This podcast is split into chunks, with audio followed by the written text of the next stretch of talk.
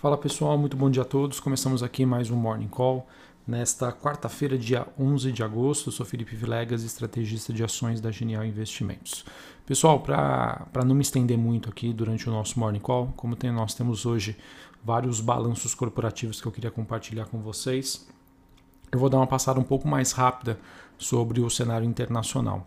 É, hoje, pessoal, os ativos de risco, é, olhando principalmente é, os ativos norte-americanos, estão com um viés um pouco mais é, de baixa. A gente tem uma queda leve para o S&P 500, o futuro, né, 0,08. É, é, Dow Jones é a única bolsa e futura que sobe, 0,07, e a Nasdaq caindo 0,26 neste momento. Mercado americano que espera a divulgação dos dados de inflação, né, o Core CPI nos Estados Unidos. É, esses números eles serão divulgados hoje uh, por volta das nove e meia da manhã. E esse número acho que vai ser determinante para a dinâmica de curto prazo do mercado. A gente já vem acompanhando aí o Fed se tornando cada vez mais duro, né, mais hawkish, ou seja, sinalizando para um processo aí de normalização monetária e uma inflação mais elevada poderia levar a uma antecipação desse processo ou de certa maneira passar para o mercado que é, esse movimento de retirada de estímulos pode ser mais acelerado do que se imaginado anteriormente. Tá? E em especial acho que isso é bastante importante, pois uma piora na percepção de risco do mercado né, sobre esse cenário com inflação estruturalmente mais elevada, é, pode forçar então o Fed a uma mudança bem mais drástica do que eu acredito que o mercado precifica hoje. Então acho que vale muito a pena é, vocês estarem acompanhando a partir das 9h30 da manhã esses dados sobre o Core CPI, é, dados de inflação nos Estados Unidos, 9h30 da manhã. Uh, também queria compartilhar aqui com vocês né, o bom momento aí para as criptomoedas que estão passando aí nas últimas semanas. E foi divulgado recentemente o resultado trimestral da Coinbase, que é uma corretora de criptoativos, é uma das maiores aí deste nicho, ela que é listada na Nasdaq e dado aí o resultado muito forte, realmente aí só reforça o bom momento aí destes ativos, não somente agora no curto prazo, né, mas o quanto que esse mercado vem crescendo aí nos últimos meses. Falando sobre a Europa, que é onde a gente encontra um viés um pouco mais positivo aí das bolsas, a maioria delas no positivo, com leves altas. É, de acordo com o noticiário, há sinais aí de um arrefecimento da variante Delta. Tá? Isso acaba mostrando aí que a sociedade aos poucos vem aprendendo a, a lidar com o vírus e mostra aí mais uma vez que a vacinação aí é um vetor de extrema relevância aí para ajudar no combate à pandemia. Uh, olhando para demais ativos, né, nós tivemos um dia positivo também para as bolsas asiáticas. É, olhando para o VIX, a gente tem uma leve alta, 0,36 neste momento, 18,85. O dólar index subindo uma alta leve, 0,10 de alta, ali na, acima dos 93 pontos. É, olhando para o desempenho das commodities, a gente tem um desempenho um pouco mais negativo nesta quarta-feira. O petróleo caindo em torno ali de 1%, o WTI negociado na faixa de 67 dólares o barril. É, olhando para os metais industriais, nós temos quedas leves neste momento, destaque para o cobre caindo meio por cento e a taxa de juros de 10 anos nos Estados Unidos, as Treasuries, subindo mais de 2%, tá? subindo aí 1,37%. É, vamos ver aí como que vai ser a reação destes principais indicadores depois aí da divulgação do Core CPI nos Estados Unidos.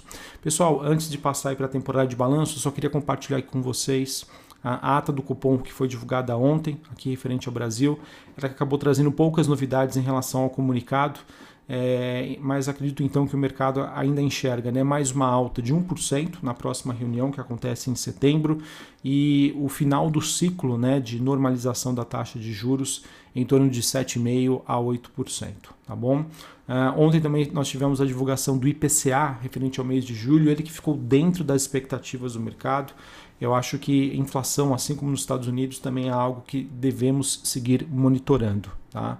É, a gente ainda observa né, uma dinâmica negativa dos preços, os núcleos ainda seguem bastante elevados e essa pressão altista né, na parte de serviços é, acaba levando aí ainda uma expectativa de que é, o Banco Central ainda precisa ser bastante duro dentro aí do seu discurso.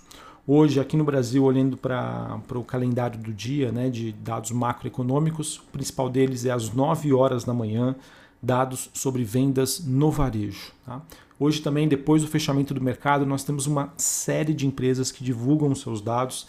A gente tem a Aeres, Allianz Sonai Sierra, B3, Banco Inter, Copel, Eletrobras, Enalta, Guararapes, Rapvida, Helbor, é, IOSP, Maxion, JBS, Localweb, Mora do B, MRV, Oi, Simpar, Sul América, Suzano, Taesa, Ultrapar, Valide, Via, né, a antiga Via Varejo e a Wilson Sons. Todas essas empresas divulgam seus números do segundo trimestre hoje após o fechamento de mercado. Beleza? Pessoal, então vamos focar aqui na parte que eu mais queria hoje, né? A gente tem vários balanços para comentar com vocês. Queria começar aqui com o balanço de Randon, que veio um pouco acima aí do que era esperado pelo consenso. Ela que entregou um EBITDA, potencial de geração de caixa de 323 milhões, margem EBITDA de 15,3%. É, eram números que estavam ali é, é, próximos do que a gente esperava. A empresa também divulgou via fato relevante né, uma revisão das suas projeções de receitas para o ano de 2021, né, um, em que esses números representam um aumento de 25% nas expectativas com suas receitas líquidas. Então, numa visão geral, a Randon acabou mostrando aí bastante resiliência. É, é foi uma empresa que sim sofreu impacto aí sobre a pressão de custos, né, de insumos, distúrbios sobre toda a cadeia logística, mas ela conseguiu lidar bem aí com esses desafios e a gente considera considerou o resultado aí positivo. Esperamos aí que no segundo semestre ele siga com esse mesmo ritmo, com um volume de vendas aí numa trajetória crescente. Lembrando, tá, que as ações da Randon seguem negociadas aí com desconto em relação à sua média histórica. Uh, resultado de Porto Seguro, tá? Resultado de Porto Seguro também veio, um, foi, foi um bom resultado. O lucro reportado foi de 758 milhões, bem acima das expectativas do mercado. Feito aí os, os ajustes, né? O lucro recorrente foi de 380 milhões, que representa uma melhora de quase 29% na comparação entre trimestres, né? Primeiro trimestre do ano contra o segundo tri, é mais uma queda de 42% na comparação ano a ano, né? Felipe, 42% de queda no ano, o que, que aconteceu? Pessoal, se a gente parar para pensar, o segundo trimestre do ano passado foi um ano em que é, a maioria das pessoas né, é, ficaram em casa por conta de, de estarmos né, no ápice da pandemia em que pouco se sabia. Então, por conta disso, né, houve uma, uma sinistralidade muito pequena né, no ano passado, nesse mesmo período, por conta do isolamento social, o que acabou gerando resultados positivos para Porto Seguro. Tá? Enfim, é, acho que o que é mais importante né, é que Porto Seguro é, vem fazendo um ótimo trabalho. Nossa equipe acredita que é, os números alcançados no ano passado, mesmo no ambiente de pandemia, possam ser alcançados em 2022. Então mostra uma dinâmica aí bastante positiva. Olhando o resultado em si, pontos positivos, nós temos ah, o resultado de seguros de automóveis que continuam fortes e a sinistralidade continua melhorando. A Porto Seguro é, tem agora um novo produto né, focado no, no público de baixa renda, que é o Blue, que é um seguro alto por assinatura com contratação mais simplificada e preços mais baratos aí no Rio de Janeiro, Minas Gerais, Espírito Santo e Centro-Oeste. E a Porto Seguro também acumula um excesso de capital, tá? ou seja, é, além do que o regulatório exige. Então isso abre espaço aí para que ela, se ela é, ver como necessidade isso, é, de aumentar o seu payout, né? ou seja, é, distribuir mais dividendos ou juros sobre capital próprio, é, ao mesmo tempo que a gente tem a reforma tributária que pode mudar no ano de 2022. Do lado negativo, a gente teve um aumento significativo da sinistralidade da parte de vida e previdência, por conta aí da, da segunda onda da Covid-19, e houveram aí dois, houve, né, no caso, dois é, resultados aí não recorrentes que acabaram impactando positivamente no lucro, mas enfim, de maneira geral, foi um resultado positivo. Queria falar sobre Marfrig, tá? Marfrig que entregou o seu segundo maior EBITDA ajustado de todos os tempos aí, de toda a história da companhia, cerca de 3,9 bilhões de reais. É, outro destaque da companhia foi o lucro recorde da, da Marfrig, 1,7 bi. É, nesse contexto, aí, a, a, empresa já sinalizou que pretende distribuir cerca de 958 milhões de reais em dividendos. Tá? Se a gente for calcular esse valor a níveis né, de, de valor de mercado hoje, daria um yield de 7%. Os níveis de endividamento da empresa atingiram aí os patamares mais baixos aí da sua história, 1.4 dívida líquida EBITDA, forte resultado impactado aí principalmente por conta aí da sua operação nos Estados Unidos. Uh, queria comentar também o resultado de Alied. Alied é uma empresa que chegou recentemente à bolsa, é ela que representa né, marcas de eletrônicos né, muito conhecidas é, lá fora, que não tem representações oficiais aqui no Brasil, e de certa maneira ela, ela dá uma indicação para o mercado sobre a demanda né, de produtos eletrônicos. E os resultados aí foram muito fortes, tá? Os resultados vieram acima das expectativas do mercado. A empresa que teve uma receita líquida de 1,5 bilhão de reais, impulsionado aí principalmente pelo crescimento nas linhas de distribuição e varejo digital. Tá? Eu acho, pessoal, que inclusive esse resultado poderia influenciar nas expectativas do mercado sobre né, as empresas do e-commerce como um todo. Esse forte crescimento também veio acompanhado aí de melhores margens, ou seja, a empresa se tornando aí mais eficiente, e é mesmo impactada aí pela parte do varejo físico, tá? que ainda possui margens, margens maiores, mas por conta aí da segunda onda da Covid-19 é, foi um resultado que acabou sendo impactado. Enfim, resultados fortes, olhando para frente, é, esperando né, uma, uma melhora né, na, na mobilidade social por conta das vacinas e também o final de ano, o segundo semestre aí promete para essa companhia. Uh, nós também tivemos o resultado de positivo, que reportou aí números sólidos no segundo semestre, no segundo trimestre de 2021, resultados que vieram acima do que o mercado esperava.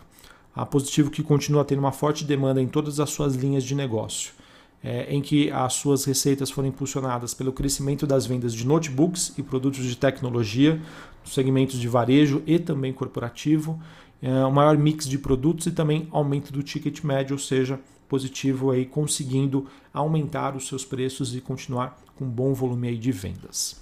Uh, pessoal, empresa varejista de roupas, tá? Ela acabou registrando um resultado fraco no segundo tri, porém com indicativos aí positivos para o terceiro trimestre deste ano e também perspectivas para o segundo semestre no geral.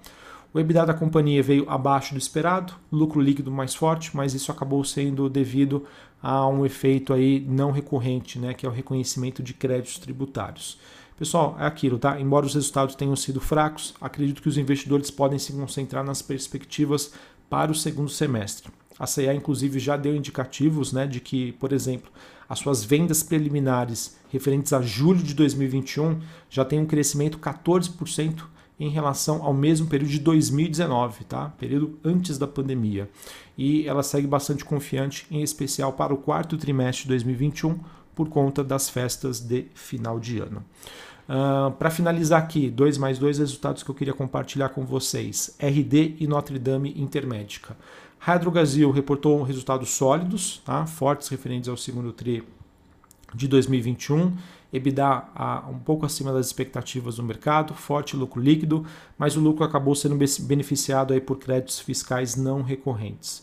É, ela entregou boa performance aí de vendas de mesmas lojas, ou seja, lojas maduras, e ganho de participação de mercado em todas as regiões do Brasil, com margens aí de rentabilidades mais sólidas, que acabam sendo o principal destaque da companhia.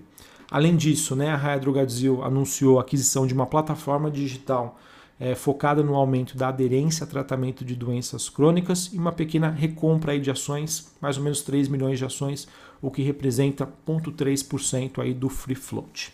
E por fim, resultados de Notre Dame Intermédica, pessoal, foram resultados ruins, é, dado aí uma certa pressão da sinistralidade, ou seja, segunda onda da Covid-19 realmente acabou aumentando os sinistros é, relacionados aí à parte médica e mesmo com um aumento sólido aí no número de beneficiários de planos de saúde, a empresa acabou sendo impactada por um, por um evento que acreditamos que seja transitório. Tá?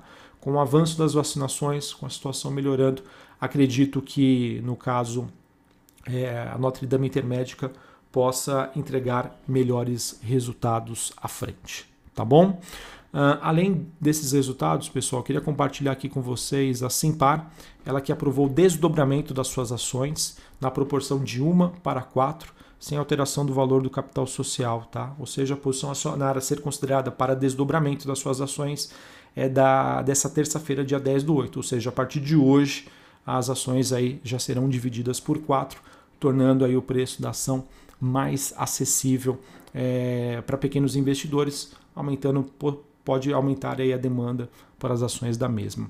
E uma última notícia que eu acredito que vai ter um impacto significativo hoje é sobre a Westwing, que é uma varejista de móveis e decoração. ela que chegou recentemente à bolsa, tá? mas desde a sua abertura de capital, é, que aconteceu no mês de fevereiro, o seu valor de mercado encolheu cerca de 24%. O que, que acontece? É, eles anunciaram que estão buscando redes interessadas na aquisição do controle da companhia. Foram duas fontes do valor econômico, acredito que isso possa ter impacto para a companhia hoje. Beleza? Bom, pessoal, acho que era isso que eu tinha para trazer para vocês. É, acabei focando mais aqui na parte dos resultados corporativos que eu consigo, que eu consigo aí talvez entregar em termos de perspectiva para o desempenho hoje da bolsa. A temporada de balanços que segue a todo vapor e principalmente, pessoal, vamos acompanhar hoje, uh, acho que a nível internacional, principal dado, inflação nos Estados Unidos às nove e meia da manhã. Um abraço, uma ótima quarta-feira para vocês e até mais. Valeu!